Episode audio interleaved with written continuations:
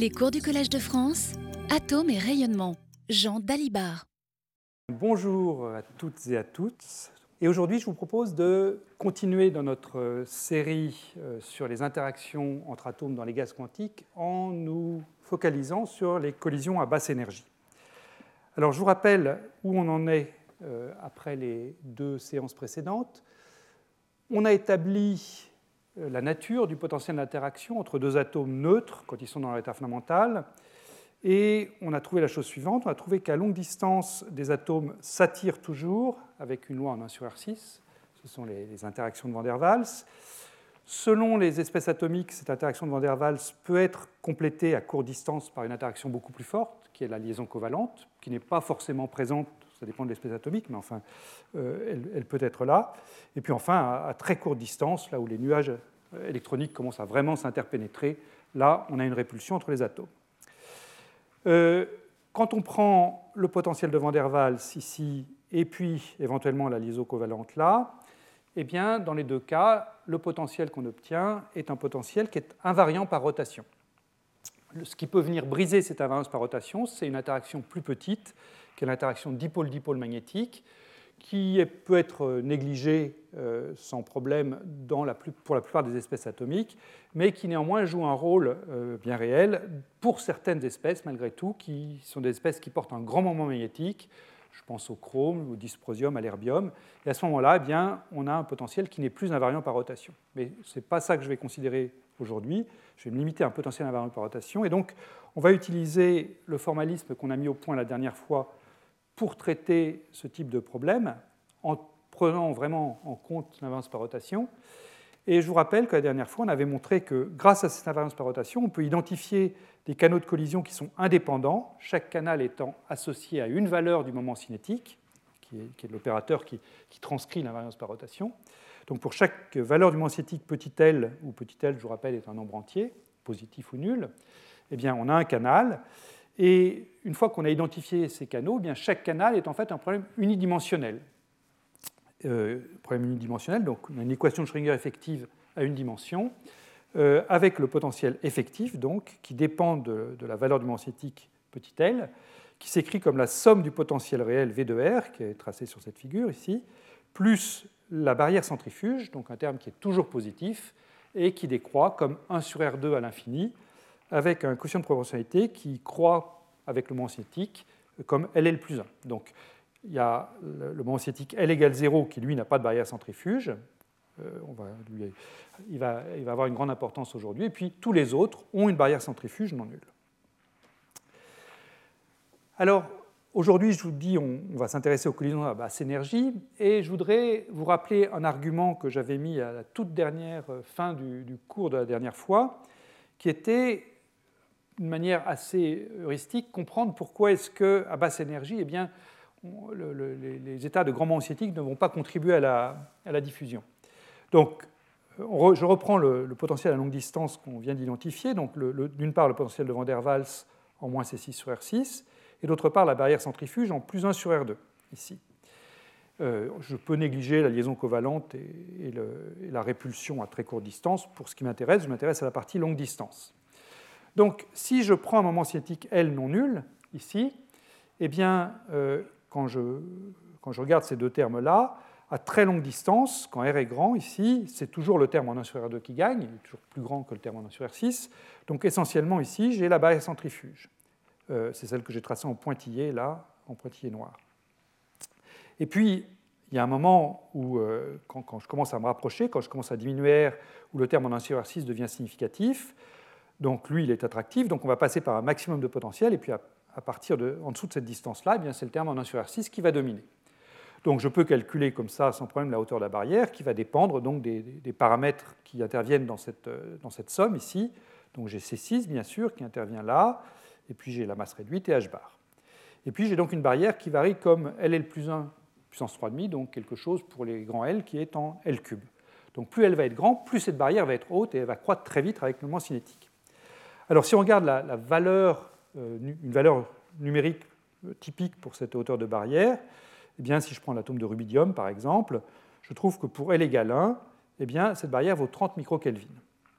et ça ne va pas dépendre trop des, atomes, parce qu'on a vu que les atomes, finalement, ils ont tous des C6 assez comparables. Euh, donc, comme c'est dans la, C6 intervient dans une racine, ça ne va pas varier beaucoup. En fait, le facteur qui peut varier beaucoup d'une espèce à l'autre, c'est la masse réduite, ici, qui, je vous rappelle, est égale à 1,5 de la masse d'un atome. Et là, comme elle est à la puissance 3,5, bon, ça peut changer la barrière. Si je vais vers des atomes beaucoup plus légers que le rubidium, à ce moment-là, la barrière sera encore plus haute, puisque la, masse est au dénominateur. Bien, alors une fois qu'on a identifié ça, eh bien l'argument que j'avais donné la dernière fois, c'était le suivant. C'est si je prends une, énergie de collision pour ma, paire de particules, là je vous rappelle que je me suis placé dans le référentiel du centre de masse, donc euh, j'ai deux atomes qui viennent à la rencontre l'un de l'autre avec une énergie E que j'écris h bar 2 K2 sur deux fois la masse réduite. Euh, eh bien, si je prends une énergie E qui est très petite devant la hauteur de la barrière V0, eh bien, euh, mes particules arrivent de l'infini avec cette énergie E ici, et puis, ben, les particules vont arriver jusqu'ici, et puis là, ça va être un point tournant, et après, elles vont repartir. Et si ce point tournant est situé dans une région où finalement le seul potentiel vraiment significatif, c'est le potentiel centrifuge, si c'est une région où le, C6 sur R6 n'a pas encore eu le temps de se faire sentir, eh bien, le mouvement que je vais avoir pour cette paire de particules, arriver demi-tour dans la barrière centrifuge et puis départ, ça va être exactement le même mouvement que si le potentiel C6 sur R6 était rigoureusement nul.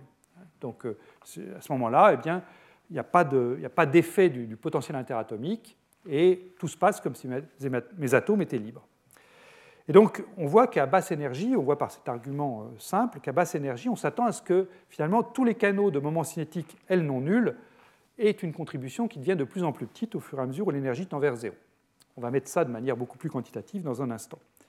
Ce que je viens de dire, évidemment, ça ne s'applique pas au canal L égale 0, Hein, parce que le canal L égale 0, à ce moment-là, l'énergie centrifuge, là, ici, est rigoureusement nulle, et donc là, les atomes voient le, moins C6 sur R6, qui est écrit ici en pointillé, quelle que soit leur énergie. Donc le, canal L égale 0, lui, est toujours ouvert, euh, même si les atomes sont très froids. Ce sont les canaux L différents de 0 qui, qui se ferment effectivement à très basse énergie.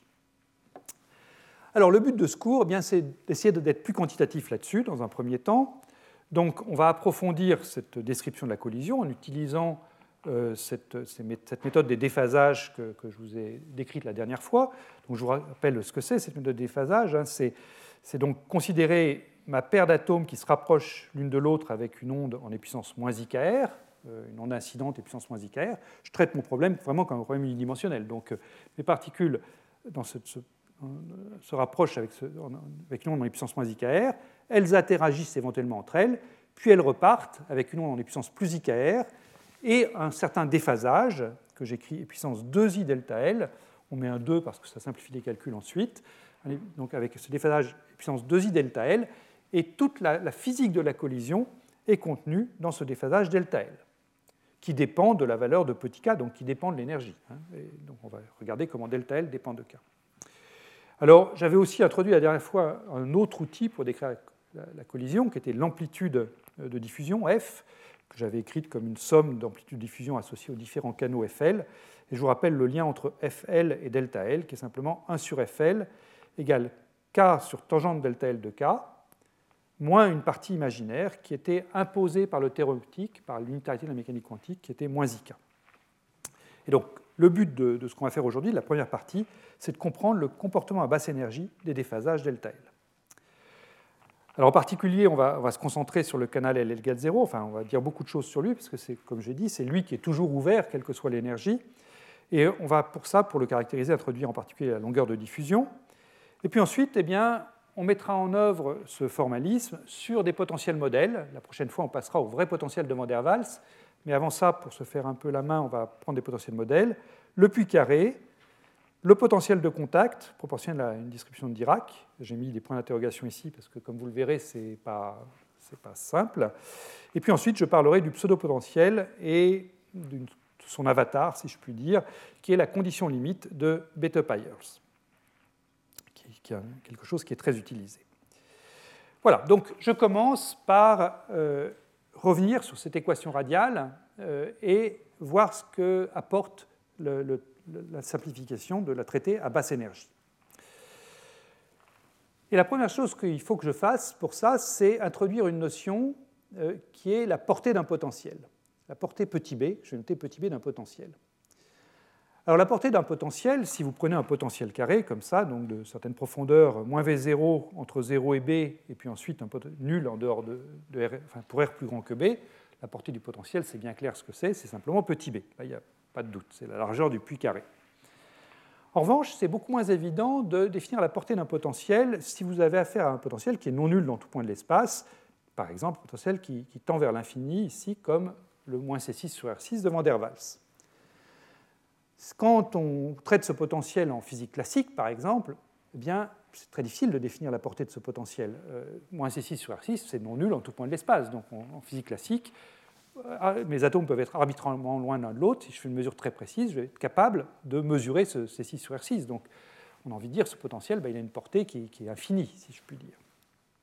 La mécanique quantique, elle, en introduisant h bar, va nous permettre de donner une notion, euh, enfin une définition plus précise de cette portée d'un potentiel. Alors on peut, grâce à h-bar, déjà raisonner simplement par analyse dimensionnelle et associer une portée à ce potentiel, mais je vais essayer de le, justifier par des, arguments un petit peu plus physiques. Alors la première chose que je devrais dire, avant de, vous donner ce que je vais appeler portée du potentiel, la première chose que je devrais dire, c'est que la portée du potentiel n'est pas la valeur du minimum ici. Hein. Euh, la valeur du minimum est de quelques angstroms, mais le potentiel se fait sentir à des distances bien plus grandes que ces quelques angstroms. On va voir que la portée d'un potentiel typique, c'est quelques dizaines d'angstroms, voire beaucoup plus euh, si on est en présence d'une résonance. Donc ça, ce minimum-là va me dire la taille des dimères que je suis capable de former dans ce potentiel, mais le potentiel, encore une fois, peut avoir une portée beaucoup plus grande. Alors comment est-ce que je vais définir ma portée du potentiel en, euh, en physique, quantique? Eh bien, je vais imaginer que je fabrique un paquet d'ondes, un paquet d'ondes que je mets à une distance de l'ordre de sigma de, l'origine et qui a également une taille de l'ordre de sigma. Ce paquet d'ondes, je peux le dessiner. Hein, voilà, je, vais dessiner ce paquet d'ondes comme ça. Voilà, donc il, a une distance de l'ordre de sigma de l'origine ici, puis il a une taille elle-même de l'ordre de sigma. Et je vais dire que euh, ce, paquet d'ondes est au-delà de la portée du potentiel si l'énergie en C6 sur R6 est négligeable devant l'énergie cinétique que je suis obligé de payer en physique quantique pour former ce paquet d'ondes. Alors je m'explique. L'énergie potentielle, donc euh, l'énergie liée au potentiel de Van der Waals en l'occurrence de ce paquet d'ondes, bah, si mon paquet d'ondes est centré en sigma et une largeur également de l'ordre de sigma, cette énergie est de l'ordre de moins C6 sur C6. Par ailleurs, donc j'ai un paquet d'ondes de, l'ordre de, taille de l'ordre de sigma. Et je sais qu'en physique quantique, à cause de l'inégalité de Heisenberg, je de payer une énergie pour confiner les particules sur une taille de l'ordre de sigma. L'énergie que je suis obligé de payer, c'est h bar 2 sur mr sigma 2. Et on voit bien que si je prends sigma trop loin, eh bien encore une fois, le 1 sur sigma 6 décroît plus vite que 1 sur sigma 2. Et si je suis trop loin, eh bien cette énergie cinétique sera bien plus grande que l'énergie potentielle. Ça aura un sens de dire que l'énergie potentielle est négligeable. Donc je vais dire que l'énergie potentielle, celle-ci, est significative.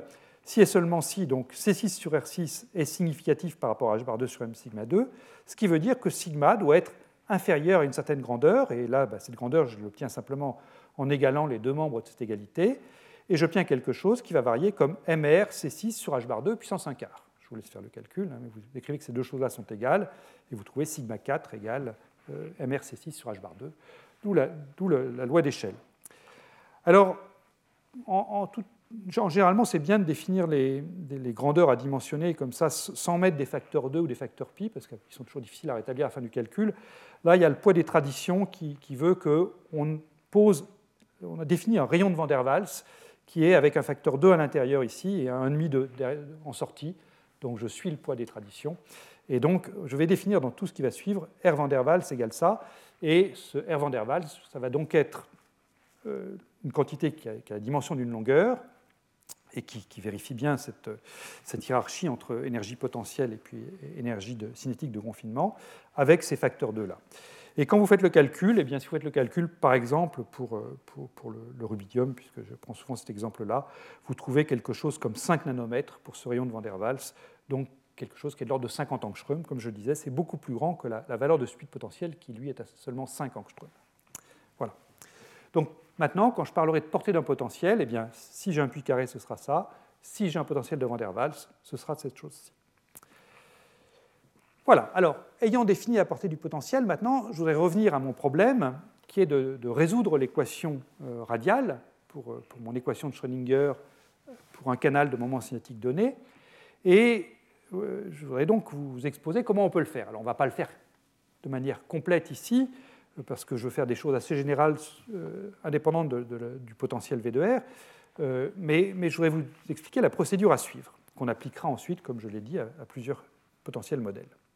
Donc on commence, avec notre fonction d'onde psi de R, et on s'intéresse au canal de cinétique L, donc ce psi de R vecteur, je vais l'écrire comme une partie angulaire qui est simplement l'harmonique sphérique YLM, qui dépend de θ qui est donc complètement imposée par le fait que j'ai choisi mon moment cinétique L et puis la projection du moment cinétique sur un axe Z avec le nombre quantique petit m. Et puis, j'ai une partie radiale donc, qui m'intéresse, le qui de R que je veux déterminer. Et ce psi de R, donc, par définition, est état propre de l'hamiltonien avec l'énergie grand E que j'écris euh, dans tout ce qui va suivre, h bar 2 K2 sur deux fois la masse réduite. Alors, je veux trouver qui de R. Euh, pardon, comme j'ai dit la dernière fois, c'est plus agréable de travailler avec la fonction radiale réduite, qui est qui de R fois R elle-même. Donc, je vais introduire la fonction petit u, qui est simplement un changement de fonction inconnu, euh, très simple. Et cette fonction petit u, donc, euh, si qui de R est régulière en R égale 0, ben, cette fonction petit u, elle doit s'annuler en R égale 0, donc je prendrai toujours la condition limite u de 0 égale 0. Et l'équation de Schrödinger, à ce moment-là, ben, elle peut se résoudre, enfin, elle peut se ramener, se réécrire, pardon, pas se résoudre, elle peut se ramener à la forme. Donc, ce que me donnait le Laplacien, donc c'est une dérivée seconde de u par rapport à r, plus quelque chose fois u égale 0. Et, ce que je voudrais discuter maintenant, c'est le quelque chose qui vient se mettre dans cette parenthèse. Mais bon, ça c'est donc la forme de l'équation de Schrödinger, h psi égale psi, ramenée sur le canal L. Donc ce qui va m'intéresser, c'est de comprendre quels sont les termes dominants ici à basse énergie. Et dire que je suis à basse énergie, donc maintenant que j'ai défini la portée de mon potentiel petit b, eh bien, ça veut dire en termes plus, rigoureux que je vais considérer des vecteurs d'onde petit k, donc qui sont définis à partir de l'énergie ici, qui sont petits devant 1 sur b, où b est la portée du potentiel. Donc k fois b, petit devant 1. C'est ça ma définition de basse énergie à partir de maintenant. Alors j'ai trois termes dans cette, équation, et je vais passer les trois termes en revue. Alors je commence par V de R ici. V de R, ben, par définition, il va être important quand petit r est inférieur à la portée du potentiel, donc dans le régime r compris entre 0 et b, et puis il va être négligeable quand r sera plus grand que b. Donc important c'est en rouge, négligeable c'est en vert. Le terme en K2 ici, le terme en K2, donc le terme lié à l'énergie, eh bien, il se manifeste dans les solutions de l'équation que, je vais, que je vais trouver ici, avec des puissances plus ou moins IKR. Hein. C'est eux que j'ai écrit depuis le début, ces maisons de plane qui arrivent depuis l'infini et puis qui repartent là. Euh, donc, euh, s'il se manifeste sous la forme de puissance plus IKR, eh bien, si KR est tout petit devant 1, le terme en K n'est pas important. Je peux dire que puissance plus ou moins IKR, c'est 1. Et donc, les termes en K2, il va se manifester quand R sera plus grand que K, ici, et quand R est plus petit que K, eh ben, je peux le négliger. Donc, c'est vert jusqu'ici, puis important là. Voilà. Euh, incidemment, le, 1 sur K que j'ai écrit ici, si vous préférez, vous pouvez toujours le réinterpréter comme la longueur d'onde des particules, hein, puisque je vous rappelle, lambda c'est h sur mv, euh, donc euh, c'est relié au vecteur d'onde k, à un facteur 2 pi près. Donc euh, si vous voulez préférer comparer des longueurs, vous comparez la longueur petit b à la longueur d'onde des particules lambda. Et puis le dernier terme, donc, est la barrière centrifuge, qui peut être présente ou ne pas être présente. Si je m'intéresse aux, aux, ondes S, ben, L égale 0, elle n'est pas présente. Si je m'intéresse à autre chose que les ondes S, donc L différente 0, elle est présente.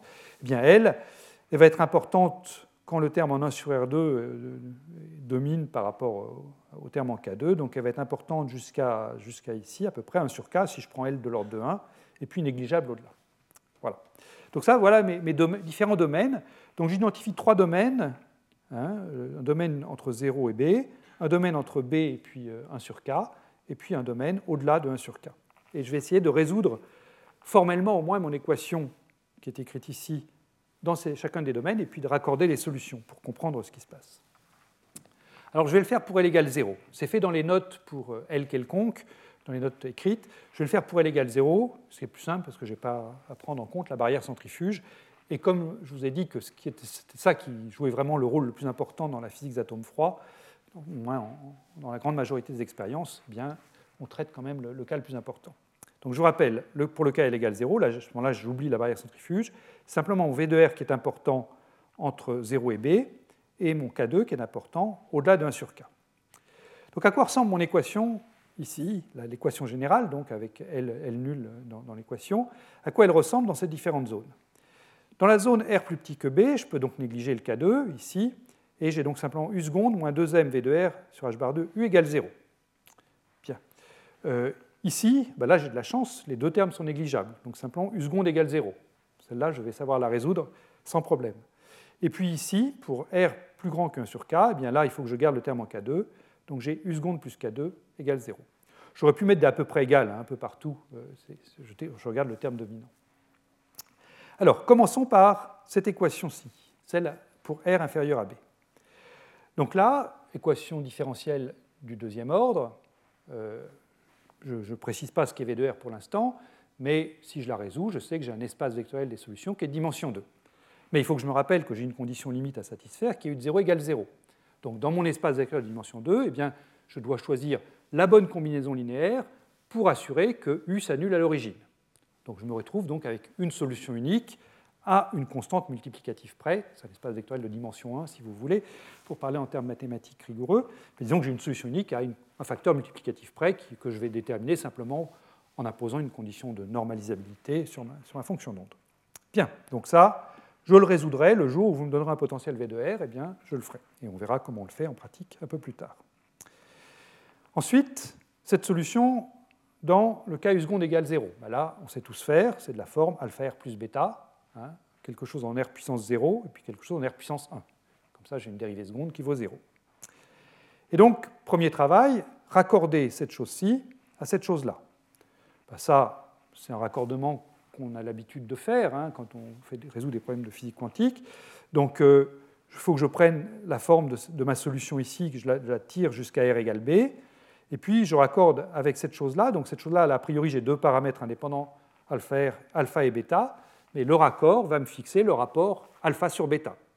Et puis, j'aurai toujours ma constante multiplicative près, qui sera devant tout ça, qui viendra de la norme ensuite.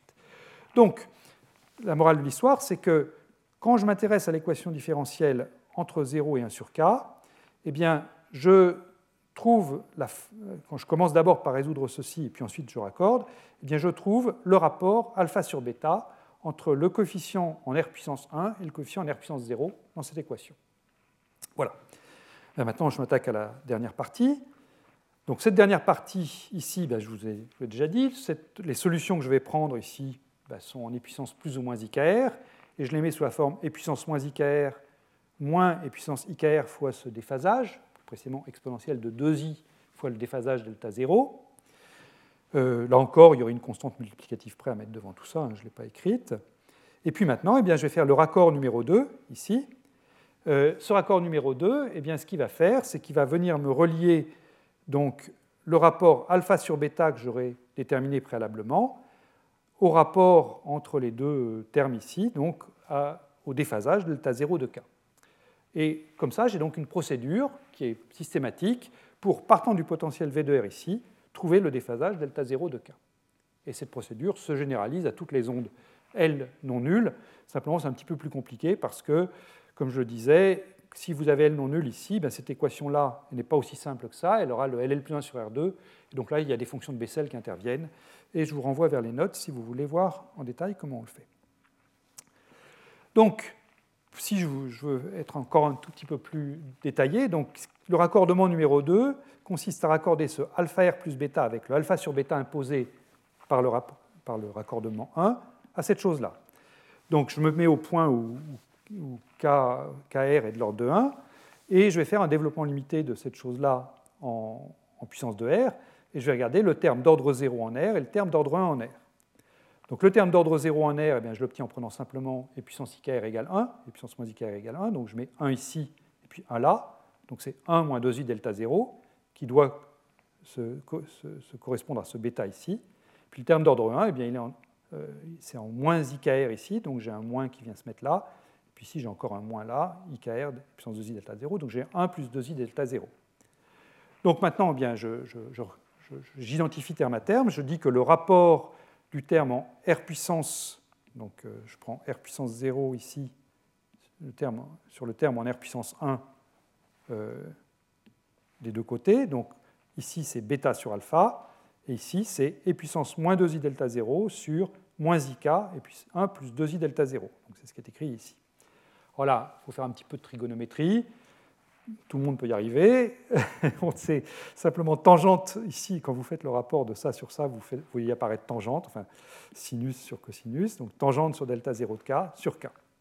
Donc la morale de, ce que je viens de trouver, c'est donc que ce coefficient bêta sur alpha qui est indépendant de k, hein, c'est un raccord que j'ai fait où k n'intervenait plus puisque kb était très petit devant 1, eh bien à très petit k, il doit être égal à tangente delta 0 de k sur k. Ce qui me dit que tangente delta 0 de k doit être proportionnel à k quand k tend vers 0, pour que cette chose-là ait un sens, hein, pour que ce, rapport-ci soit à petit k égal à une constante. Voilà, donc c'est ça qui va nous servir dans la suite. Et plus généralement, donc, si vous le faites pour n'importe quel euh, moment cinétique, eh bien, vous trouvez que tangente delta L de k doit être proportionnelle à k puissance 2L plus 1 quand k tend vers 0. Quand on voit ça, eh bien, euh, on retrouve ce que je disais de manière qualitative, à savoir que plus elle est grande, moins le potentiel se fera sentir à basse énergie, eh bien, vous voyez que le, déphasage, effectivement, euh, de, l'onde delta L tend vers 0 d'autant plus vite qu'elle est grande, puisque ça, il croit comme k puissance de L plus 1. Donc, pour l'onde S, ça varie comme k, et on va voir que, effectivement, ça correspond à un potentiel qui fait sentir quel que soit k. Pour l'onde P, ce sera k cube, pour l'onde D, ce sera k puissance 5, etc. Il faut faire attention quand même, ce que je viens de vous dire là, c'est valable si le potentiel V de R tend vers 0 vite à l'infini, et quand je dis vite, c'est exponentiellement vite, Yukawa par exemple, ça marche bien. En revanche, si vous prenez le potentiel en 1 sur R6, c'est ce que je dis n'est pas en toute rigueur correct. Ça va être correct si L n'est pas trop grand. Donc c'est vrai, par exemple, pour l'onde P, quand j'ai dit qu'elle était en K cube, eh bien effectivement, pour un potentiel en 1 sur R6, l'onde P est en K cube. En revanche, si vous allez regarder les ondes supérieures, D ou autres, eh bien à ce moment-là, cette, loi n'est plus vraie. Euh, et euh, je vous renvoie dans les notes, je mets des références à ça, euh, simplement parce que le, raccord que j'ai décrit avec les fonctions de Bessel eh bien, il ne se produit plus, plus aussi simplement. si vous allez voir dans Lifshitz, par exemple, cette chose-là est, détaillée. Ce n'est pas simple à regarder, mais bon, c'est détaillé. Voilà, donc pour ce qui nous intéresse, qui va être essentiellement l'onde S ou l'onde P, eh bien, la loi en K ici ou en K cube ici sera, sera, bien vérifiée. Voilà, et c'est donc justement à ça qu'on va passer maintenant, l'onde S et l'onde P. Donc, euh, le, pour l'onde S ou l'onde P, donc on a, euh, donc prenons l'onde S. Donc on a la formule générale de l'amplitude de diffusion que j'avais donnée la dernière fois, qui était donc un développement sur les, la somme des, des, moments cinétiques L avec un coefficient de L plus 1 qui était là pour, euh, pour simplifier le calcul ensuite, un polynôme de Legendre de, de cos et puis cette amplitude de diffusion PL de, de, de K. De K. Et donc si je me limite à l'onde S, donc L égale 0, 2L plus 1 vaut 1, le polynôme de Legendre P0 vaut 1 identiquement, donc j'ai simplement comme amplitude de diffusion F0 de K. Donc si je reprends euh, ce que je viens de dire pour l'onde S, donc puisque tangente delta 0 de K est proportionnelle à K quand K tend vers 0, eh bien, je vais donner un nom à la limite tangente delta 0 de k sur k. Et ce, nom, eh bien, je vais la noter petit a, au signe près. Euh, ça a la dimension d'une longueur, puisque 1 sur k, enfin tangente n'a pas d'unité, et puis 1 sur k, c'est une longueur. Et donc je vous rappelle que ça, c'est rien d'autre que moins bêta sur alpha quand j'ai réussi à mettre mon U de R dans la région intermédiaire sous la forme alpha plus bêta. Et le lien entre amplitude diffusion FL de K et puis le déphasage, donc ce lien que vous avez rappelé tout à l'heure en introduction, euh, eh bien, quand, j'introduis ce tangente delta 0 de K sur K égale moins A, eh bien, ce lien il me dit simplement que 1 sur F0 de K, donc à K petit, s'écrit moins 1 sur A moins IK. Ou si vous préférez réduire tout le même dénominateur, F0 de K, c'est moins A sur 1 plus IK. C'est la même formule. Et la section efficace totale, qui euh, est là, comme c'est une diffusion isotrope, dans l'onde S, c'est simplement le module carré de f fois les 4 pi de, l'angle solide, eh c'est donc simplement le 4 pi fois, le module carré de ça, donc A2 sur 1 plus K2 A2, et comme K est petit, ici, c'est essentiellement 4 pi A2. Alors, là, j'ai donc pris euh, le développement de 1 sur F0 de K à l'ordre 1 en K, hein, puisque si, je réécris ce terme-ci est en k puissance 0, ce terme-ci est en k puissance 1. Donc on peut se demander ce que sont les termes euh, d'ordre suivant. Alors, déjà, euh, sur la partie imaginaire, je n'ai pas terme d'ordre suivant. Hein. La, partie imaginaire, je vous rappelle le théorème optique, je n'ai pas le choix. La partie imaginaire, c'est moins ik, point final, je ne peux pas avoir d'autre chose. Hein. C'est imposé par l'unitarité. Sur la partie réelle, eh bien, je pourrais avoir un terme en k puissance 1, un terme en k puissance 2, etc. Alors on peut montrer, toujours si le potentiel décroît suffisamment vite à l'infini, et c'est le cas pour le potentiel en HR6 et pour l'onde S, que seul, le, terme d'ordre suivant, c'est k carré. Il n'y a pas, dans la partie réelle ici, de terme en k puissance 1. Le terme suivant est en k carré. Donc, euh, si j'écris mon, 1 sur f de k en puissance de k et si je me limite à l'ordre 2, eh bien, j'ai donc le terme qui fait intervenir la longueur de diffusion, qui est le terme en k puissance 0, moins 1 sur a. J'ai un terme imaginaire pur en k puissance 1, imposé par le terme optique. Et puis, j'ai une correction qui est en k carré, euh, qui est réelle, donc, euh, qui, est donc, euh, comme k carré, c'est donc 1 sur une longueur au carré, un coefficient de proportionnalité ici qui, a la dimension d'une longueur. Cette longueur, c'est ce qu'on appelle la portée effective, on l'a définie avec un facteur 1,5 dessus, et ensuite, ben, on peut aller encore plus loin, mais là, c'est en fait pas, du tout utile pour les, problèmes que je connais, en tout cas. En fait, même dans ce qu'on va voir cette année, le terme ici de portée effective ne, jouera pas de rôle important et on se limitera aux deux premiers, moins 1 sur A, moins IK. Euh, un mot sur la diffusion en onde P, que j'illustrerai par une expérience dans un instant. Donc, comme je l'ai dit, la tangente delta 1 de K est en K cube. Donc, de la même façon que j'ai défini la longueur de diffusion comme étant le rapport de tangente delta 0 sur K, eh bien là, je vais définir un volume de diffusion, tangente delta 1 sur K cube. L'amplitude de diffusion associée, donc euh, il y a le 2L plus 1 si vous vous rappelez de la somme que j'avais écrite tout à l'heure, il y a une somme de 2L plus 1, polynôme de Legendre, fois FL de K. Donc 2L plus 1 me donne 3, le polynôme de Legendre donne cos θ, et j'ai donc le F1 de K que je dois déterminer. J'utilise toujours la même relation entre l'amplitude de diffusion dans l'onde L, en l'occurrence l'onde 1, F1 de K, et puis le déphasage tangente delta 1. Et donc ça, ça me donne un F1 de K sous la forme moins 1 sur K2 fois le volume, et puis le moins IK, la partie imaginaire. Et donc euh, la section efficace totale, à ce moment-là, ben, il faut que j'intègre sur l'angle solide, tout l'angle solide avec ce cos carré θ ici. Et ce qu'on trouve, ben, c'est que de toute façon, il va être dominé par ce terme-ci, euh, qui correspond à un F1 de K pour cela K2, je peux le réécrire. F1 de K, donc si je me limite au terme dominant ici, donc le terme en K puissance moins 2, F1 de K étant proportionnel à K2, donc la section efficace, elle, va être proportionnelle à K4. Vous allez en voir un exemple dans un instant. Un mot sur les termes de portée effective euh, en onde P, parce que ça, ça a suscité pas mal d'articles récemment dans la physique des atomes froids. Ce mot, ben, il, consiste à remarquer que là, vous avez un terme en moins k puissance moins 2, et puis ici, vous avez un terme en k puissance 1. Il y a plein de places entre k puissance moins 2 et k puissance 1. Vous avez du k puissance moins 1 et vous avez du k puissance 0. Hein. Alors, en fait, ces deux possibilités pour le potentiel inertiel sont réalisées. C'est-à-dire que ce que je vous ai dit tout à l'heure, que s'il y avait seulement les ondes paires qui apparaissaient euh, dans, la partie réelle en ondes S, je vous avais dit, vous avez le moins 1 sur A, et puis après, le terme suivant, c'est la portée effective qui était en K carré, donc j'avais K puissance 0, K puissance 2. Eh bien, pour les ondes P, il faut faire attention, euh, il y a possibilité d'avoir du K puissance moins 1, il y a possibilité d'avoir du K puissance 0, et puis ensuite, eh bien, c'est la partie imaginaire qui prend le relais. Alors, ce n'est pas anodin, ça, parce que on verra un peu plus tard les, résonances de Feshbach qui consistent finalement à annuler le terme dominant, ce terme-ci, ou le terme qui fait intervenir la longueur de diffusion sur la diapositive précédente. Si je reviens en arrière, une résonance de Feshbach, ça consistera à annuler cette chose-là. Eh bien, quand j'annulais cette chose-là, aussitôt après, pour une onde S, c'était le terme en IK, le terme imaginaire qui, venait du terme optique qui prenait le relais. Eh bien là, pour mon onde P, ce n'est pas vrai. Pour mon onde P, si j'annule le premier terme, eh bien j'ai celui-ci qui peut prendre le relais ou celui-là qui peut prendre le relais, qui dépendent du système que je vais considérer. Donc j'aurai un, préfacteur ici à prendre en compte, et puis ici possiblement un autre préfacteur à prendre en compte. Voilà. Donc là, encore, je donnerai des références, particulièrement un papier de Joseph Tiwissen qui discute ça euh, dans, un contexte, dans le contexte du contact de TAN pour des, diffusions en onde P. Je vous envoie vers les références des notes manuscrites si ça vous intéresse. Bien, donc je voudrais maintenant euh, donner quelques exemples euh, expérimentaux de, ce qu'on vient de discuter.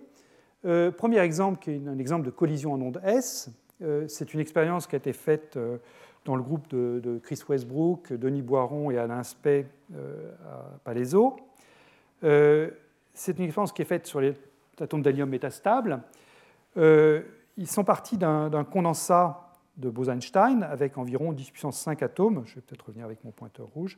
Avec un condensat de 10 puissance 5 atomes, donc qui était à peu près à vitesse nulle. Hein. le condensat était très, très froid et donc très, très monocinétique.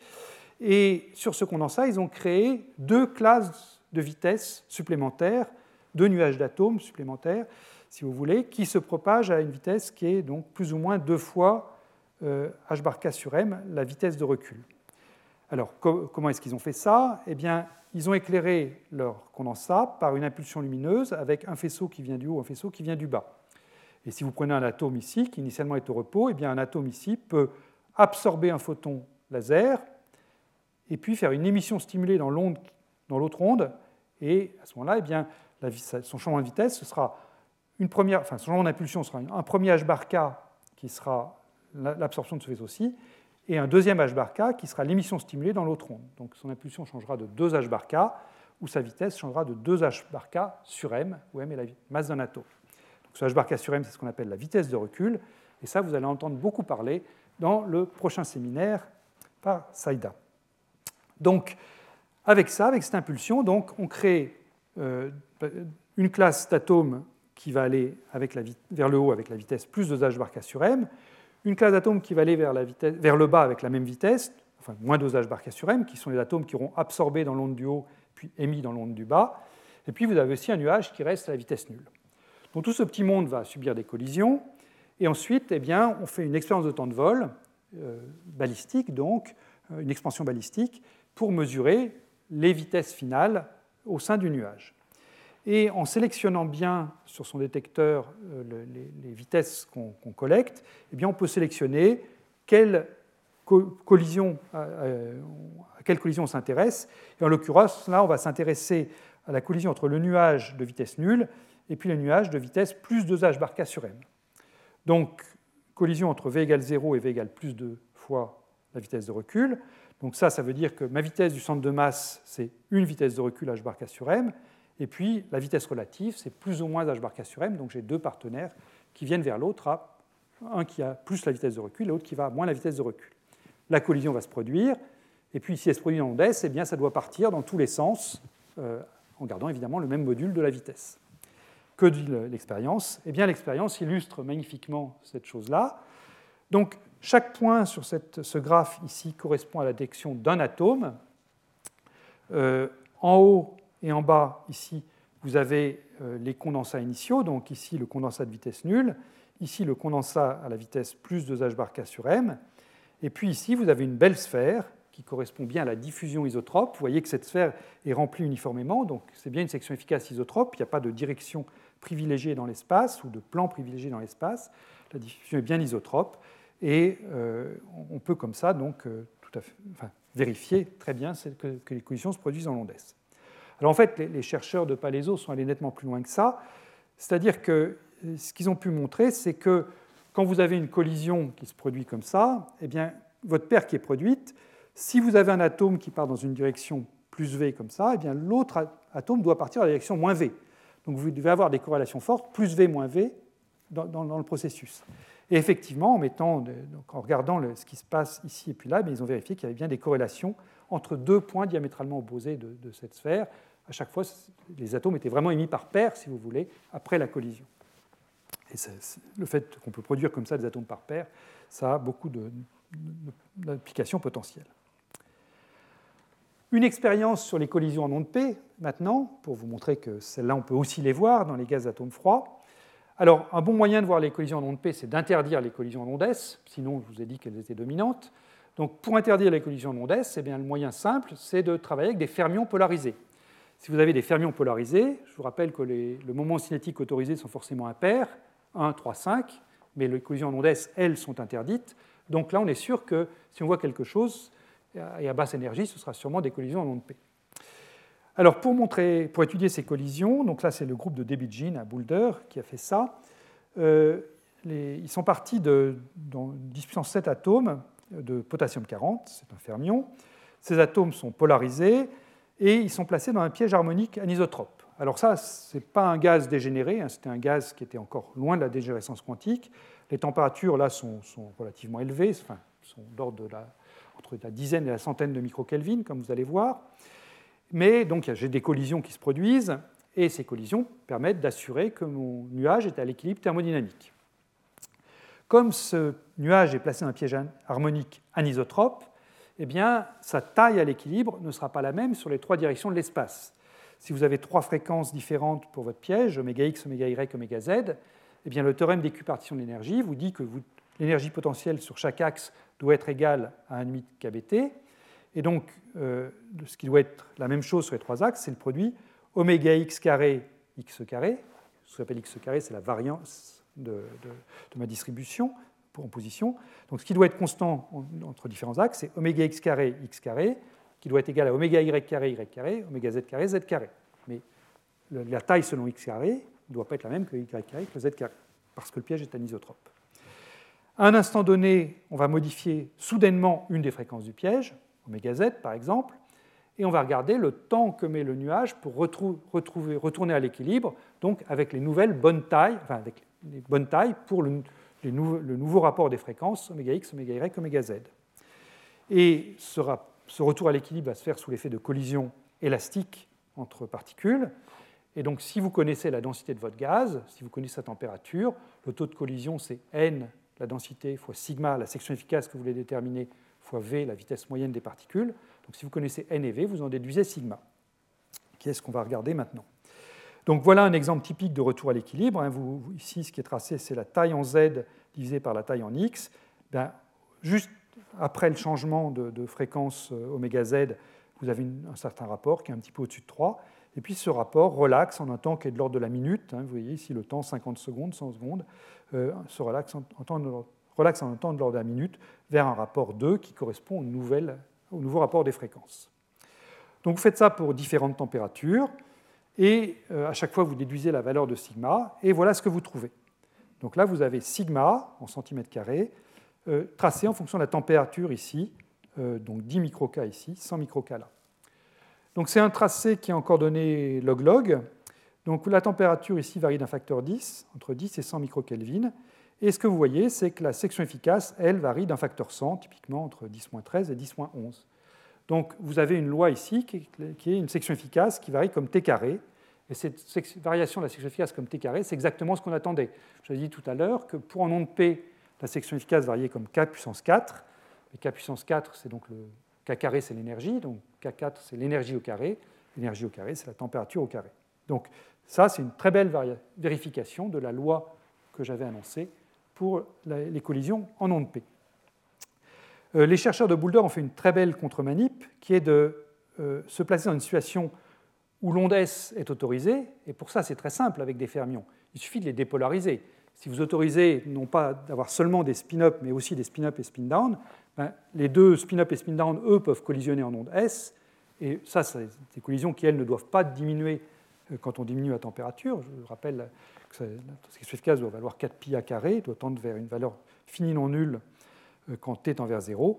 Et ça, ce sont les points qui sont là, effectivement. La section efficace en onde S, elle ne dépend pas de la température. Voilà, donc on voit bien que là, tout est sous contrôle. Donc, je conclus cette partie euh, en disant que donc, euh, ce que j'ai essayé d'illustrer ici, c'est le rôle central que va jouer la longueur de diffusion dans tout ce qui va suivre. Hein. Euh, cette longueur de diffusion, donc, on a vu que les, collisions dans l'onde étaient régies par une amplitude de diffusion qui était du type la longueur de diffusion, enfin 1 sur f de k égale moins 1 sur a, un terme imaginaire pur linéaire en K, éventuellement un terme de portée effective quadratique en K, mais comme j'ai dit, souvent négligeable. Donc si je me limite aux deux premiers termes ici, eh bien, si je prends deux potentiels qui ont la même longueur de diffusion, je sais qu'ils auront forcément le, le, même terme moins IK, parce que ça, lui, il est imposé. Donc finalement, les deux premiers termes du développement seront les mêmes pour les deux potentiels, et assez souvent, eh j'aurai les mêmes comportements collectifs pour les deux potentiels. D'où l'intérêt d'étudier des potentiels modèles, parce que le potentiel réel est compliqué, hein, on l'a vu, c'est Van der Waals, plus liaison covalente, plus répulsion à très courte distance. Donc l'intérêt d'un potentiel modèle, c'est de remplacer ce potentiel compliqué par un potentiel modèle le plus simple possible, qui, s'il a la même longueur de diffusion, m'assurera que les deux premiers termes ici, au moins du développement, sont les mêmes. Et je serai donc euh, capable de dire des choses intéressantes sur le problème à n corps sans aller euh, résoudre le, cas compliqué du potentiel réel. Voilà. Donc maintenant, eh on va s'intéresser précisément, dans ce qui suit, dans la deuxième partie de ce cours, à ces potentiels modèles. Alors je vais commencer par une interaction en puits carré. Donc, euh, puits carré, comme j'ai dit tout à l'heure, profondeur euh, que je vais appeler moins V0, donc V0 sera positif dans tout ce qui va suivre, et puis une portée petit b. Et la première chose que je vais faire, c'est appliquer le formalisme qu'on vient de voir ensemble à la détermination de la longueur de diffusion. Donc, euh, je vous rappelle ce qu'il s'agit de faire. Pour trouver la longueur de diffusion, il faut résoudre d'abord ce qui se passe à courte portée, et puis raccorder dans une région intermédiaire euh, entre, quand R est compris entre petit b et puis cette valeur de 1 sur k. Hein, c'est la longueur de, de, des particules. Alors ce que je vais faire, c'est que je vais mettre à énergie nulle. L'intérêt de se mettre à énergie nulle, c'est que je repousse carrément le 1 sur k à l'infini.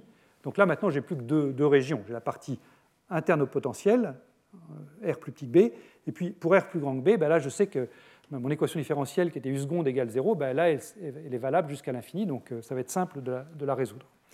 Donc c'est ce que je fais, je me mets à énergie nulle, carrément, et donc j'ai mon équation différentielle qui est à l'intérieur du puits de potentiel, ben, ça va être U0, U seconde plus K0 carré U égale 0, où K0 c'est donc euh, un moyen en termes de nombre d'ondes de paramétrer la profondeur V0 du potentiel, H bar 2 K0 carré sur 2mR égale V0.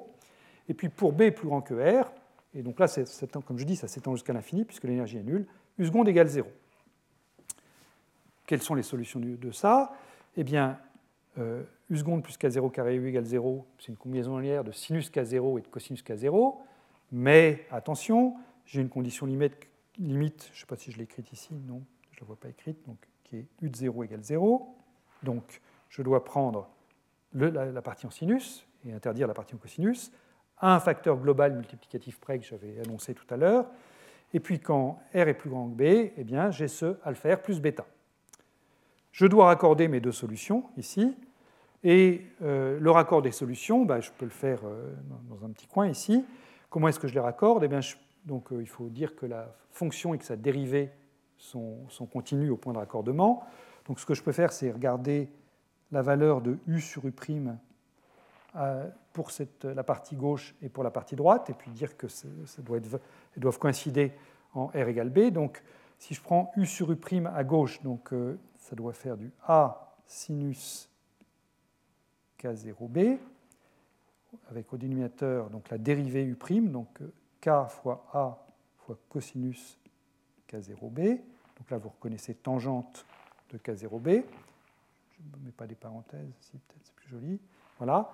Et puis à gauche, donc U, c'est alpha B plus bêta sur la dérivée qui est simplement alpha. Voilà.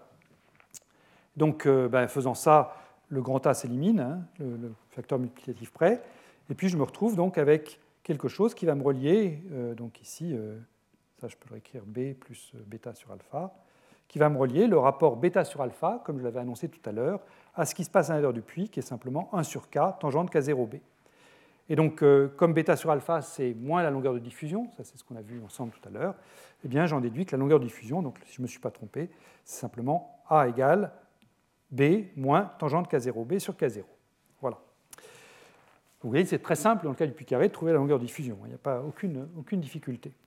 Et quand, quand, on trace cette chose-là, eh bien je vais, je vais tracer donc ma longueur de diffusion petit a mesurée en unité de petit b, qui est donc la portée du potentiel, donc je trace A sur B, en fonction donc de la profondeur du puits de potentiel que je vais euh, mesurer comme étant K0b sur pi.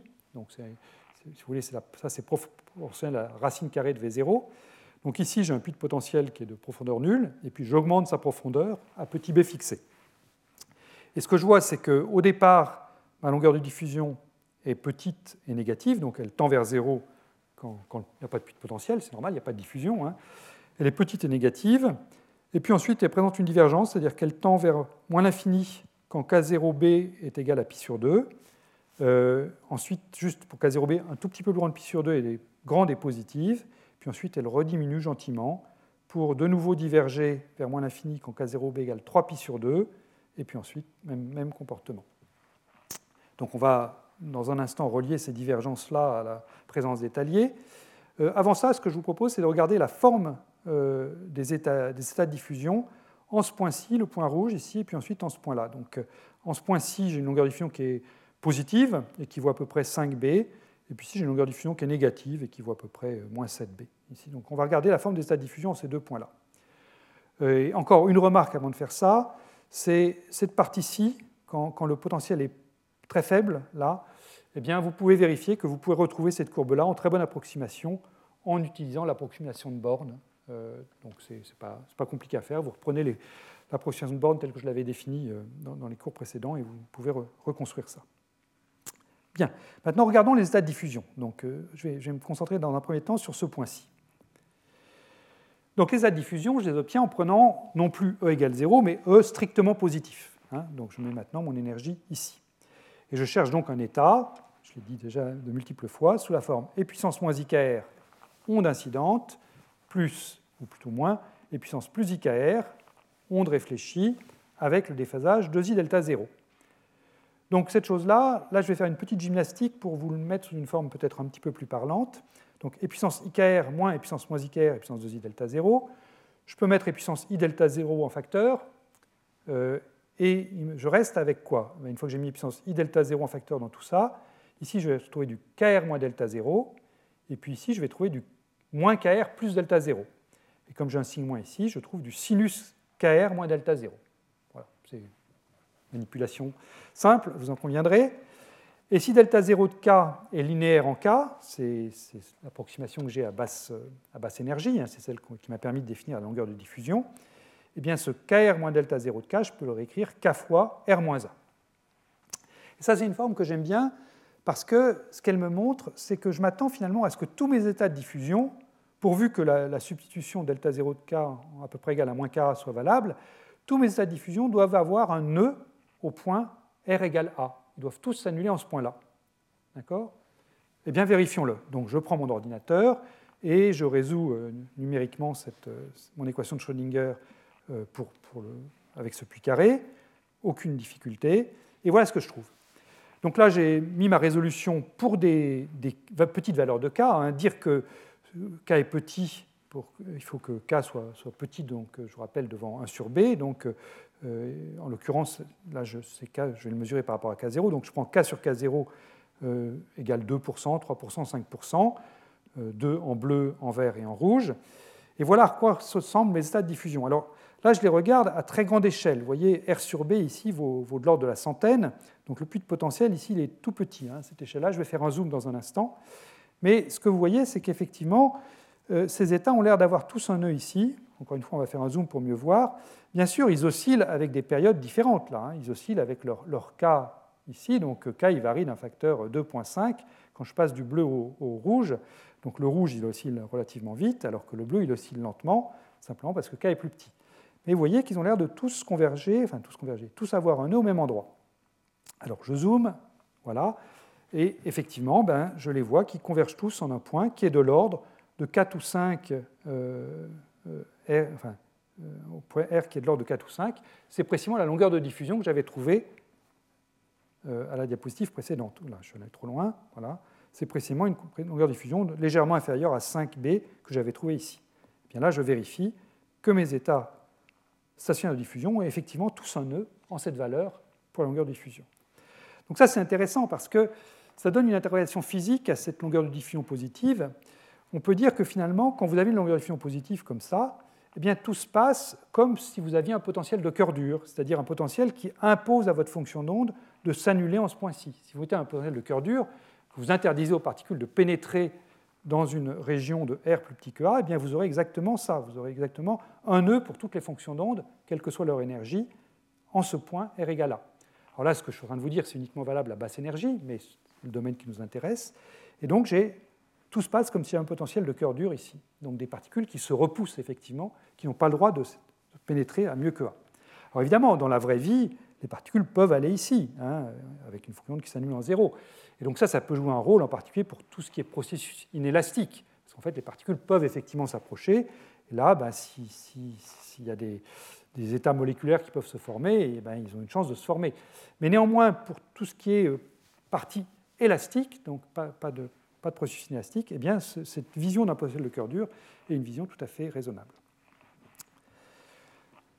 Intéressons-nous maintenant à l'autre point, R égale e, petit, pardon, K0b euh, plus petit que la divergence ici, donc une longueur de diffusion qui est grande en valeur absolue mais qui est négative, qui est de l'ordre de moins 7 ou moins 8 euh, la portée du potentiel, petit b, ici. Donc ce que j'ai dit tout à l'heure, à savoir cette forme en sinus KR-A reste valable, mais là maintenant le nœud commun, comme A est négatif, il est virtuel, c'est-à-dire qu'il est situé dans la région des R négatifs, qui est une région physiquement non physique, physiquement non acceptable, puisque petit r, je vous rappelle, c'est un module, c'est le module à distance à l'origine, quand les deux particules sont l'une sur l'autre. Donc euh, ben, je vous ai tracé de la même façon une vision à, grande échelle de, ces états de diffusion, avec on prend toujours les mêmes valeurs, 2%, 3%, 5%, même code de couleur, bleu, rouge et vert, mais simplement j'ai réduit un petit peu la profondeur de mon puits de potentiel pour passer de là à là. Et là, ben, vous voyez effectivement ce nœud virtuel qui a l'air d'apparaître ici. Euh, je l'ai mis en pointillé, les fonctions ici en pointillé parce que, toute rigueur, les particules ne peuvent pas accéder à cette région de l'espace. Mais ça vous montre qu'effectivement, tout se passe comme s'il y avait ce nœud virtuel.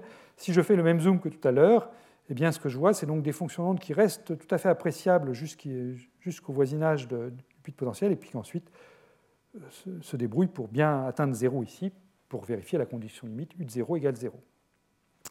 Donc, si vous voulez, là, une interaction physique que vous pouvez avoir, c'est que finalement, quand vous êtes dans ce régime de A négatif, eh bien, finalement, les particules elles ont tendance à être plus proches les unes des autres qu'elles ne seraient s'il n'y avait pas de potentiel.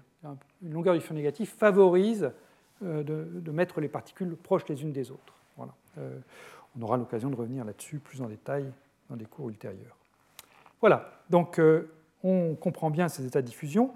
Et pour terminer, je voudrais dire un mot des étaliers du puits carré. Euh, ça, je pense que c'est une chose que euh, beaucoup d'entre vous ont vu dans, les cours de, mécanique quantique, donc euh, je vais être bref là-dessus. Comment est-ce qu'on trouve les étaliers dans un puits carré comme ça? Eh bien, donc, cette fois-ci, on prend une énergie négative, et puis on cherche une solution d'énergie négative. Donc, on doit raccorder la solution à l'intérieur du puits, qui est toujours en sinus k fois r, où k est le, le nombre d'ondes à l'intérieur du puits. Donc, cette fois-ci, le nombre d'ondes à l'intérieur du puits, c'est V0 plus l'énergie, avec une énergie qui maintenant est négative. Donc le K1 que j'écris ici, c'est un K1 qui est euh, inférieur ou égal à K0. Euh, l'énergie, elle, je la paramètre euh, par kappa. donc j'ai défini h bar 2 kappa carré sur 2mr égale valeur absolue de E, puisque est négative, il faut que je fasse attention ici, je mets une valeur absolue. et donc à l'intérieur du puits, j'ai ce sinus K1R, à l'extérieur du puits, j'ai puissance moins kappa r, une, exponentielle décroissante. Euh, euh, donc je dois raccorder ces deux choses-là. Et ce qu'on trouve, eh c'est que ce raccord n'est pas possible si le puits n'est pas assez profond. Euh, ça, ça se comprend assez bien. si le puits n'est pas assez profond, finalement, je n'arrive pas à caser cette fonction-là comme il faut à l'intérieur du puits. Qu'est-ce que je veux dire par là? Bien, Ce que je veux dire par là, c'est que à l'extérieur du puits, je vous dis, j'ai une exponentielle décroissante. Donc j'ai quelque chose qui est comme ceci.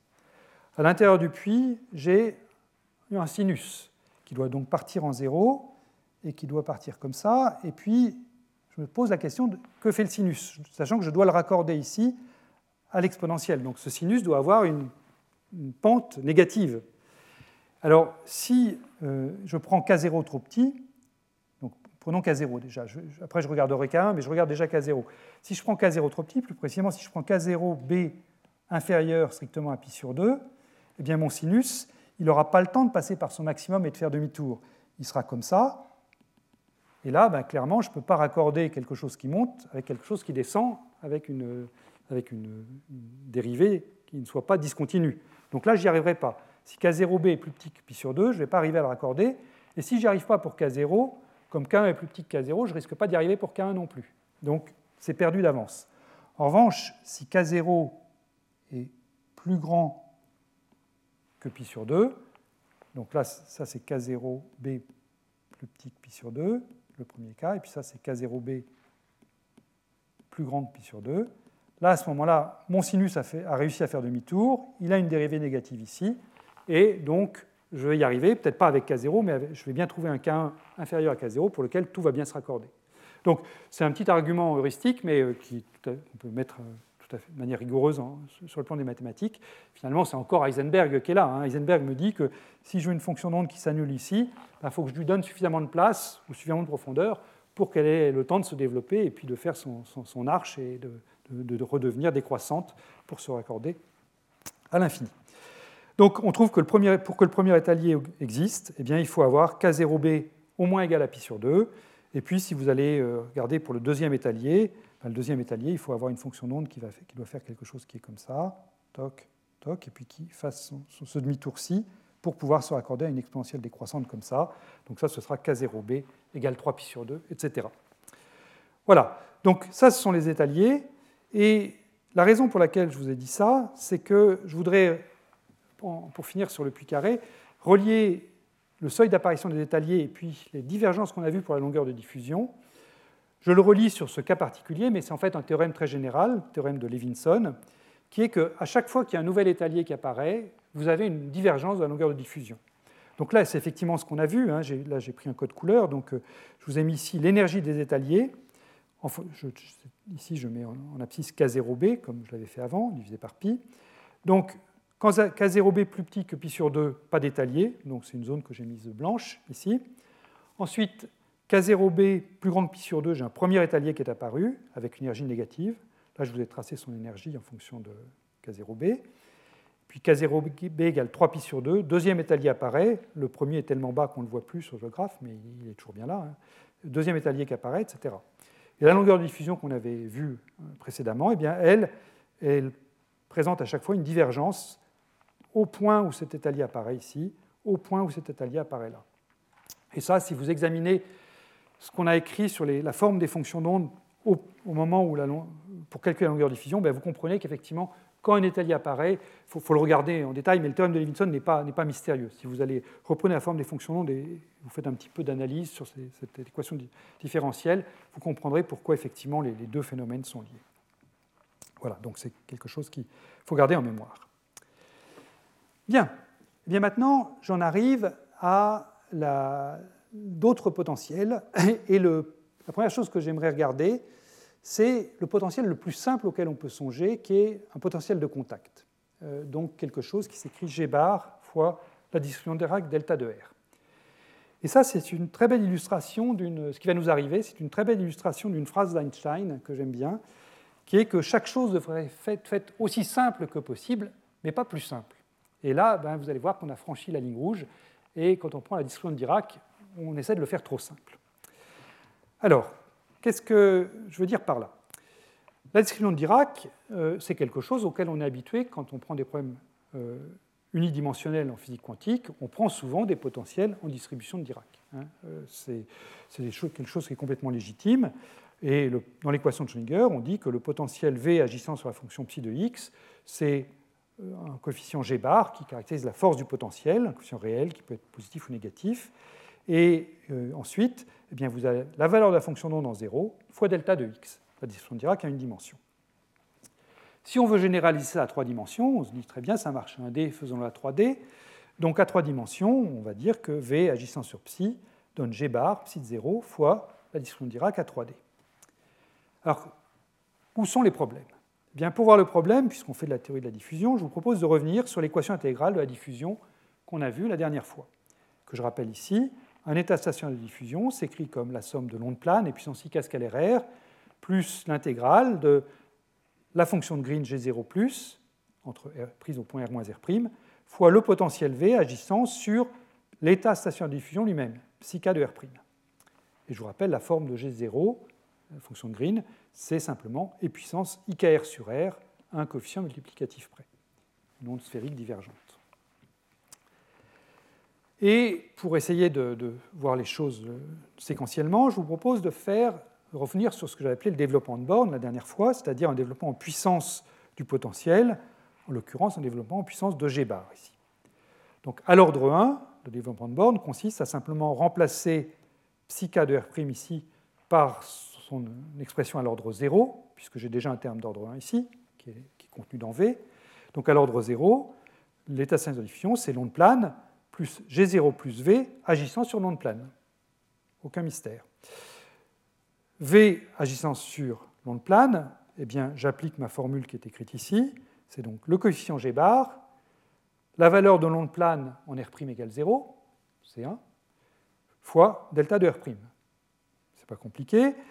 Le G bar, je vais évidemment le sortir d'intégrale. Et puis, il me reste G0 plus de R moins R' fois delta de R'. C'est très simple, ça c'est simplement G0 plus de R. Donc le résultat à l'ordre 1, c'est E puissance IKR, l'onde plane incidente, moins l'onde sphérique divergente avec un préfacteur linéaire en G bar. Pour paraphraser un film euh, qui avait eu beaucoup de succès il y a quelques années, jusqu'ici tout va bien.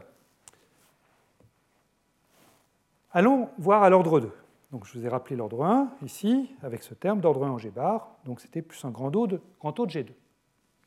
À l'ordre 2, je dois prendre les deux termes que j'ai trouvés à l'ordre 1, et puis je dois maintenant faire agir V ici sur mon terme d'ordre 1. Donc là, j'obtiens bien un terme d'ordre 2, puisque V est d'ordre 1, et puis j'ai un G bar lui-même dans la fonction, dans le terme d'ordre 1 que j'utilise. Et là, vous voyez que j'ai tout un problème, puisque ce que je vais devoir faire, c'est que je vais devoir prendre la valeur de la fonction qui est dans le crochet en R égale 0, le petit 0 ici.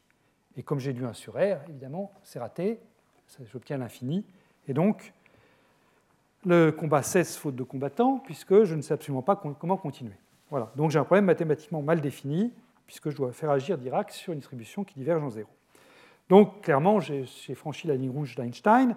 Je pourrais m'arrêter là, je voudrais quand même euh, ne pas m'arrêter là et reprendre le problème au point de vue impulsion, parce que c'est quelque chose qu'on voit souvent dans, les articles, et c'est instructif de reprendre le même problème au point de vue impulsion. On va pas, euh, il y aura toujours la même divergence, hein, à l'ordre 2, on va pas elle ne va pas disparaître, mais on verra un moyen pour la traiter. Donc, comment traiter le, problème au point de vue impulsion? Eh bien, euh, je vais faire un développement à l'ordre 2, donc je vais utiliser la matrice de transition qu'on a vu ensemble la dernière fois, euh, on avait vu ensemble que cet opérateur de transition V, je pouvais l'écrire en développement en puissance de V, avec terme à l'ordre 1, T simplement égal à V, potentiel.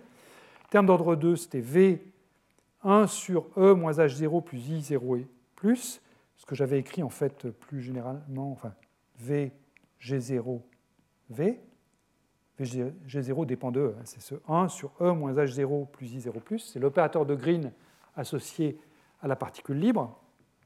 H0 euh, là-dedans simplement P carré sur 2m. Et puis ensuite, il y a d'autres termes hein, qui seront euh, V, G0, V, G0, V. Donc à chaque fois, ce que vous avez, c'est euh, un certain nombre n d'opérateurs V et puis un nombre n-1 d'opérateurs G0 en sandwich entre les V. Hein. Donc un V tout seul, 2V et un G0, 3V, 2G0, etc. Regardons l'élément de matrice de T de E donc entre deux états d'impulsion bien définis, si pour V, maintenant, je prends un potentiel de contact. Donc, je prends mon T de E et je mets ici euh, un état d'impulsion déterminé, donc une onde plane Q1, ici une onde plane Q2. À l'ordre 1, je garde simplement le V qui est ici, toujours prendre Q1, V, Q2, donc G bar, et puissance moins IQ1 scalaire R, delta de R, et puissance IQ2 scalaire R. Ça, évidemment, c'est très simple à calculer. Description de Dirac et des ondes planes. Je mets un 1 ici, je mets un 1 ici. L'intégrale de delta, ça vaut 1. Je trouve G bar. De nouveau, jusqu'ici, tout va bien. À l'ordre 1, aucun souci avec le potentiel de Dirac. À l'ordre 2, qu'est-ce que j'obtiens? Eh Bien, je dois prendre cette chose-là. Donc, pour calculer ce terme-ci, vous voyez, ce que je vais faire, c'est, je dois donc ici prendre, ici mettre Q1, mon onde plane, Ici, je dois mettre Q2, l'autre onde plane, pardon, Q2, comme ça. Et pour calculer cette chose-là, eh j'insère simplement une relation de fermeture qui, euh, avec les conventions que j'ai prises dans tout le cours, s'écrit 1 sur 2 pi cube, l'intégrale sur des 3Q, donc sur une, troisième onde plane, le quête Q, le bras Q, comme ça. Voilà. Et donc, euh, que je vois apparaître, Q est état propre de H0, hein, donc ça va être très simple, euh, puisque Q, c'est du nom plane, donc ça a comme énergie H bar 2 Q2 sur 2m. C'est ce que j'ai appelé epsilon de Q ici. c'est défini là, epsilon de Q. Et je vois apparaître donc l'élément de matrice de Q1 V Q, qui lui, ben, il vaut G bar. L'élément de matrice de Q V G Q2, qui vaut aussi G bar. Tous les éléments de matrice de, V entre n'importe quel Q1 et n'importe quel Q2 valent tous G bar. Donc on va faire plus simple. Donc je sors un G bar carré, j'ai le 1 sur 2 pi cube que j'ai écrit ici qui vient se mettre ici, et puis j'ai l'intégrale sur les 3 Q, donc de 1 sur E moins epsilon de Q, H bar de Q2 sur 2M, qui est l'action de H0 sur Q, plus I0 plus. Et le problème que je rencontre là, eh c'est que cette intégrale-là, que je vois apparaître, elle est divergente en, Q égale l'infini. Ça, c'est simple à voir.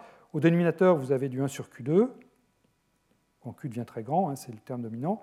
Et puis au numérateur, vous avez ce jacobien des 3Q, qui est simplement du Q2 dQ, avec un 4pi.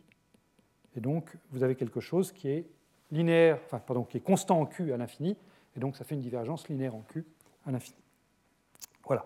Donc j'ai une intégrale divergente et je retombe sur le problème d'infini comme je l'avais en point de vue R.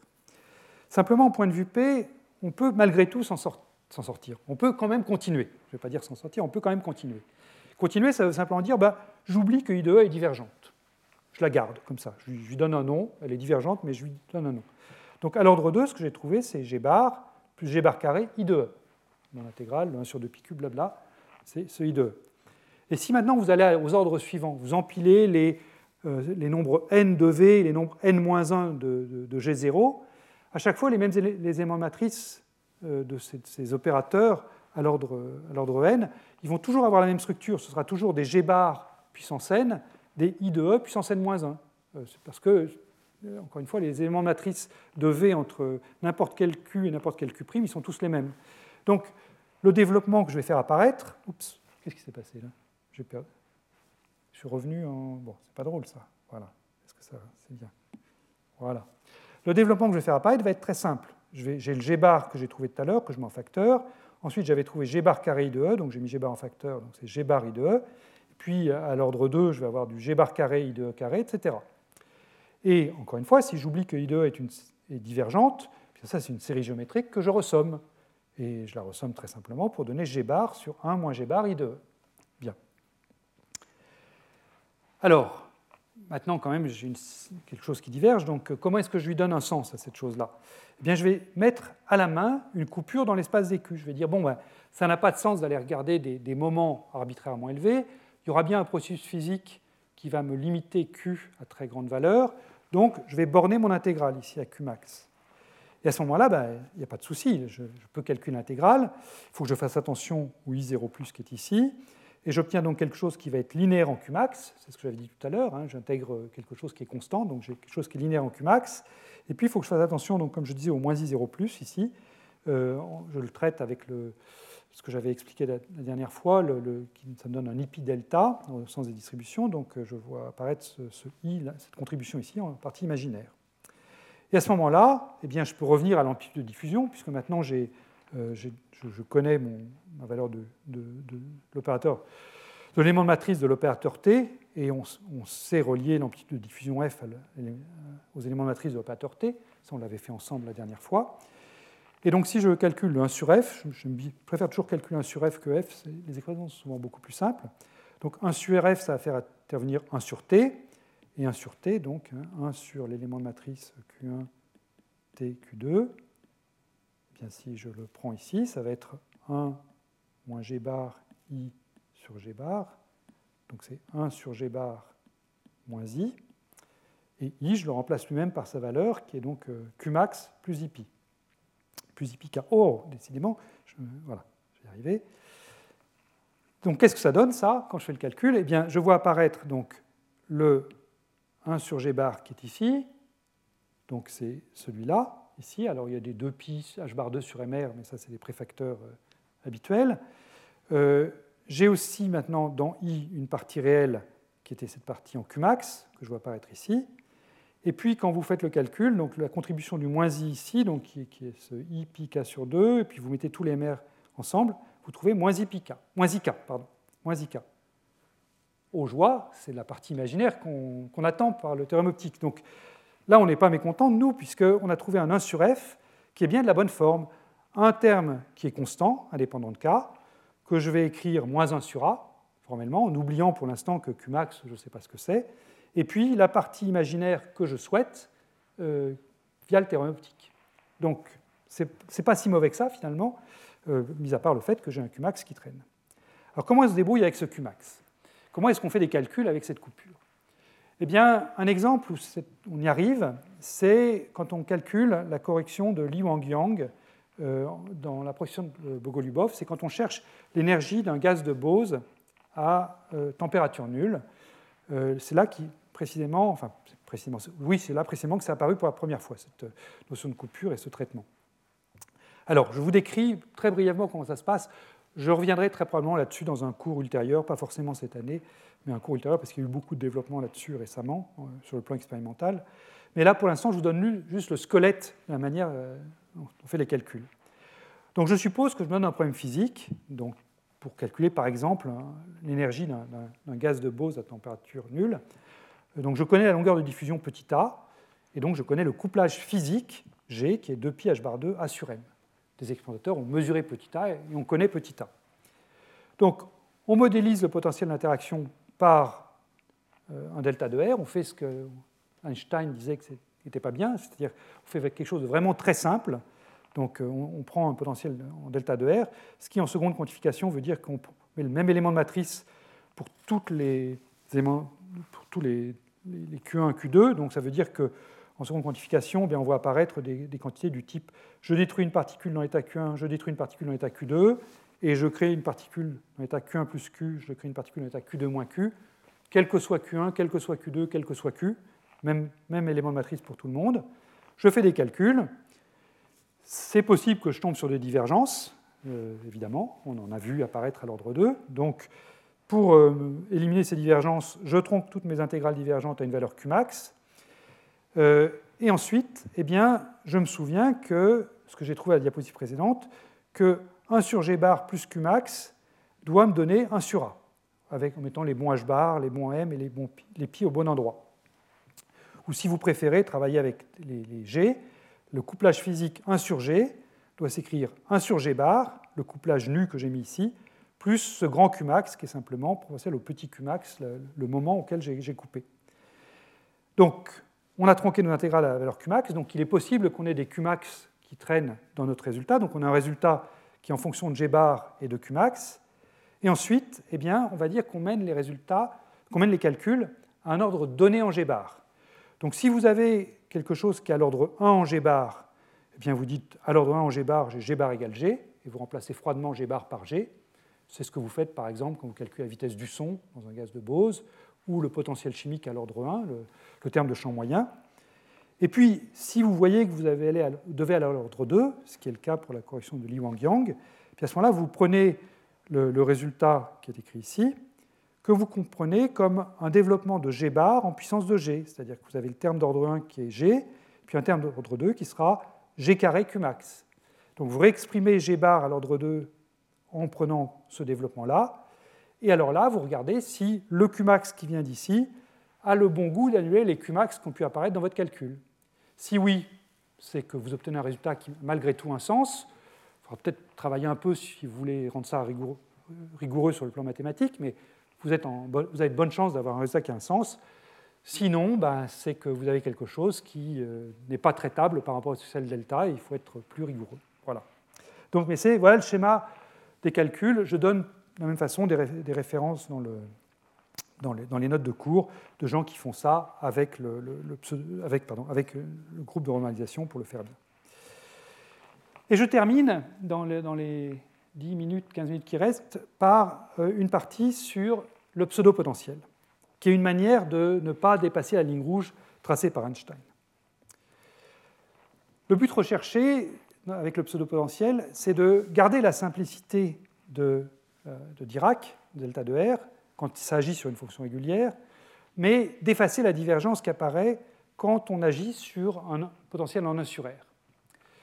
Et pour faire ça, en suivant Wang et Yang, qui ont fait ça il y a, bien longtemps maintenant, eh bien, on va définir V pseudo-potentiel sous la forme suivante. On va commencer par multiplier psi par R, ce qui va éliminer automatiquement cette divergence, prendre la dérivée par rapport à R au point R égale 0, et puis ensuite multiplier par la distribution de Dirac et mettre une force à ce pseudo-potentiel, enfin une force, hein, une intensité si vous voulez, G. Eh bien, quand vous pouvez vérifier très simplement que ça efface, ça remplit bien le cahier des charges, ça efface effectivement la divergence en 1 sur R. Si vous prenez une fonction psi de R qui est du type alpha sur R, où alpha est constant, plus une fonction régulière en R, eh bien, tout naturellement, le terme en alpha sur R ici, quand vous allez multiplier par R, ça va vous donner alpha, donc une constante, dérivée nulle, ça ne va pas contribuer. Puis le terme régulier, ben lui, quand vous le mettez ici, pour obtenir quelque chose de non nul, comme vous avez une dérivée d'un produit, R fois psi régulier, il faut que vous dériviez le R ici pour avoir quelque chose de non nul en R égale 0. Donc euh, vous dérivez le R et vous laissez le psi régulier non dérivé, donc vous le trouvez, G psi régulier delta de 0. Donc ce pseudo-potentiel, il efface tout ce qui est en 1 sur R et il garde ce qui est régulier. Formidable. En particulier, si vous avez affaire à un puissance IKR sur R, eh bien ça, vous l'écrivez simplement sous la forme 1 sur R plus et puissance IKR moins 1 sur R. Cette chose-là, vous allez l'effacer, moins 1. Cette chose-là, vous allez l'effacer. Cette chose-là, voisinage de 0, ben, ça tend vers IK. Vous faites un développement limité hein, pour vous en convaincre. Donc euh, VPP pseudo-potentiel agissant sur cette fonction, c'est simplement IK fois G fois delta de R. Voilà. Et ça, eh bien, ça a le bon goût de donner un sens à tous les termes du développement de borne, très simplement. Je vous propose de le regarder ensemble, parce que c'est un point important. Je vous rappelle qu'avec delta de R, c'était à l'ordre 2 que les problèmes étaient arrivés. Hein. Euh, à l'ordre 1, il n'y avait aucun souci, puisqu'on faisait agir delta de R sur une fonction régulière qui était long de plane. Donc là, l'ordre 1 va être inchangé, puisque sur une fonction régulière, on n'a rien, modifié. Qu'est-ce qui se passe à l'ordre 2 Bien, À l'ordre 2, on a voyé apparaître tout à l'heure, et on le voit toujours apparaître d'ailleurs, V agissant sur les puissances IKR' sur R'. Mais ça, maintenant, on sait comment faire. On a dit que V agissant là-dessus, on enlevait la partie en 1 sur R', et puis ce qui nous restait, c'est simplement IK. Donc, j'écris le, résultat précédent. Donc, on a vu que ça faisait sortir le IK. Euh, v, euh, donc c'était IKG hein, que ça fait sortir. J'ai déjà un GMR sur de pH bar 2 qui est ici, donc j'ai quelque chose qui va être d'ordre 2 en G. J'ai un G ici et un G là. Et puis j'ai de nouveau G0 de R-R', delta de R', qui va me donner G0 de R. Donc ce que je vois apparaître ici, c'est à l'ordre 2, quelque chose qui sera G0 de R, donc l'onde sphérique divergente, IKR sur R, finalement la même contribution que ce que j'avais à l'ordre 1, simplement j'ai un préfacteur qui, au lieu d'être à l'ordre 1 ici, est à l'ordre 2. Et puis si je vais à l'ordre 3, ben, je ferai exactement le même calcul. Je devrais faire agir V sur le terme d'ordre 2, mais comme c'est toujours un puissance IKR sur R, la seule chose qui apparaîtra, ce sera ce, ce terme ici, qui au lieu d'être à la puissance 2, sera à la puissance 3, etc. Donc l'action maintenant du pseudo-potentiel euh, sur le développement de borne est très simple. J'ai toujours mon onde plane incidente, et puissance I scalaire R, qui apparaissait ici, qui apparaissait là, qui apparaissait là. Donc elle, je l'ai toujours. Et puis ensuite, eh j'ai mon onde sphérique divergente IKR sur R qui va apparaître avec des puissances de plus en plus élevées. Celle-ci, celle-ci, le cube, etc. Donc euh, quand je mets toutes les choses ensemble, que j'introduis petit a, euh, que je le définis comme GMR sur 2 pièges bar 2, on va voir dans un instant que c'est une longueur de diffusion, heureusement, sinon ma notation serait malheureuse, eh bien, les, différents termes là, se, simplifient, mais leur expression simplifie pour donner 1 pour le premier terme, moins ik, moins ik carré, etc. Donc j'ai une série géométrique, une de plus, que je ressomme, et j'ai donc un psi de R qui est la forme e puissance ikr moins a sur 1 plus ik fois l'onde sphérique divergente. Donc j'ai pu donner un sens à tous les termes du développement de borne grâce à cette, définition du pseudo-potentiel. Alors maintenant, je voudrais faire quelques remarques sur cet état stationnaire de diffusion que j'ai obtenu. Alors la première chose, si vous n'avez pas confiance dans la convergence du développement de borne, et là, vous auriez raison de ne pas avoir confiance, quel que soit K, parce que ma variable c'était KA, donc KA, je n'ai pas fait d'hypothèse dessus, eh bien, si vous n'avez pas confiance dans ce, développement puis cette ressommation, vous pouvez ne pas faire le développement, prendre cette expression toute ressommée et vérifier que c'est bien un état propre de H, quelle que soit la valeur de K. Donc, euh, le, passage par le développement de borne, je l'ai fait pour montrer terme à terme que tout se passait bien, mais il n'est pas du tout nécessaire pour établir la forme de l'état stationnaire de diffusion.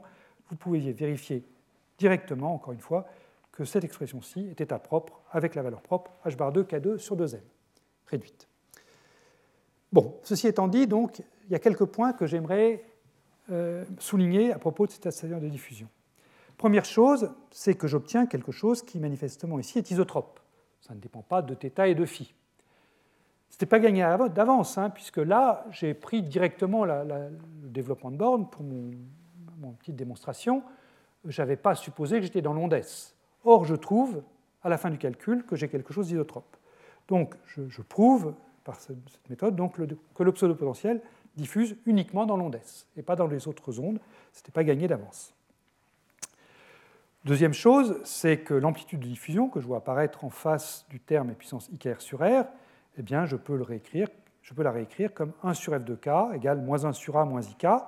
Donc, ce que j'ai appelé petit a, c'est bien la longueur de diffusion, encore une fois, sinon ma notation aurait été particulièrement malheureuse. La partie imaginaire est celle imposée par le terme optique, une fois de plus, tout va bien, je ne me suis pas trompé dans les calculs. Et puis, euh, vous n'avez pas de terme en K2 ici. Hein. La portée effective est strictement nulle pour ce potentiel-là. Euh, ce résultat-là est, valable quel que soit K. C'est ce que je disais quand je disais que vous pouviez vérifier que c'était un état propre, quelle que soit la valeur de K. Euh, autre remarque, la forme que je trouve pour psi ici, elle est valable quel que soit R non nul. D'habitude, quand je vous donnais ces, ces formes-là, je mettais toujours un, approx ici, approximativement égal, pour vous dire que c'était valable quand R était grand devant toutes les portées de potentiel et tout ça. Là, cette forme-ci est valable dès que R est non nul. Pour R égale 0, évidemment, ça n'a pas de sens, mais dès que R est non nul, c'est valable. Donc c'est aussi quelque chose de remarquable. Et puis enfin, une chose qui va jouer un rôle dans la toute dernière euh, partie de ce que je veux dire, dans quelques minutes, c'est que le comportement au voisinage de ces psychas, le comportement de ces psychas au voisinage de l'origine est le même pour tous. Ce que je veux dire par là, c'est que si vous faites un développement limité en puissance de, k ici, donc euh, ce terme-ci, bah, je vais me limiter au terme d'ordre 1 euh, sur r et terme d'ordre r puissance 0. Donc ça, c'est 1, c'est un terme de r puissance 0.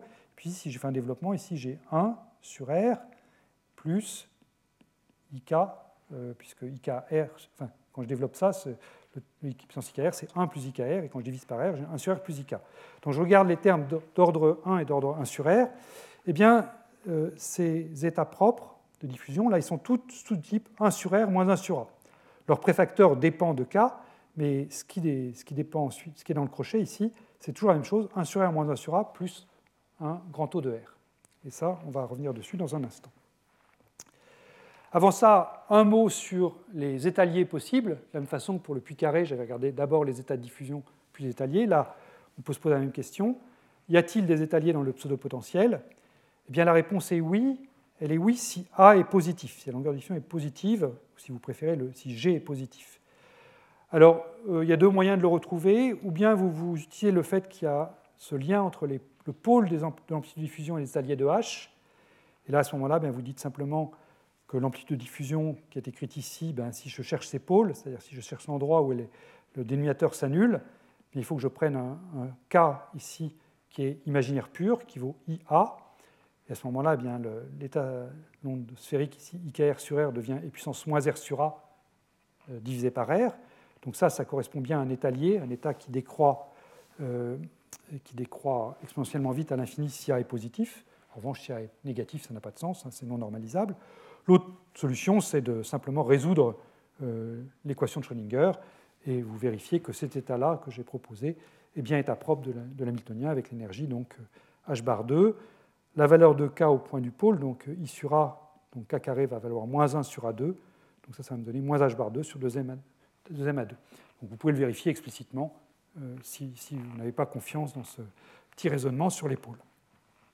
Une remarque importante, c'est que la forme de l'état des au voisinage de, l'origine, elle aussi est du type 1 sur R moins 1 sur A. Hein, quand vous faites un développement limité de ça au voisinage de R égale 0, eh bien vous avez le terme en 1 sur R dominant, puis moins 1 sur A qui vient.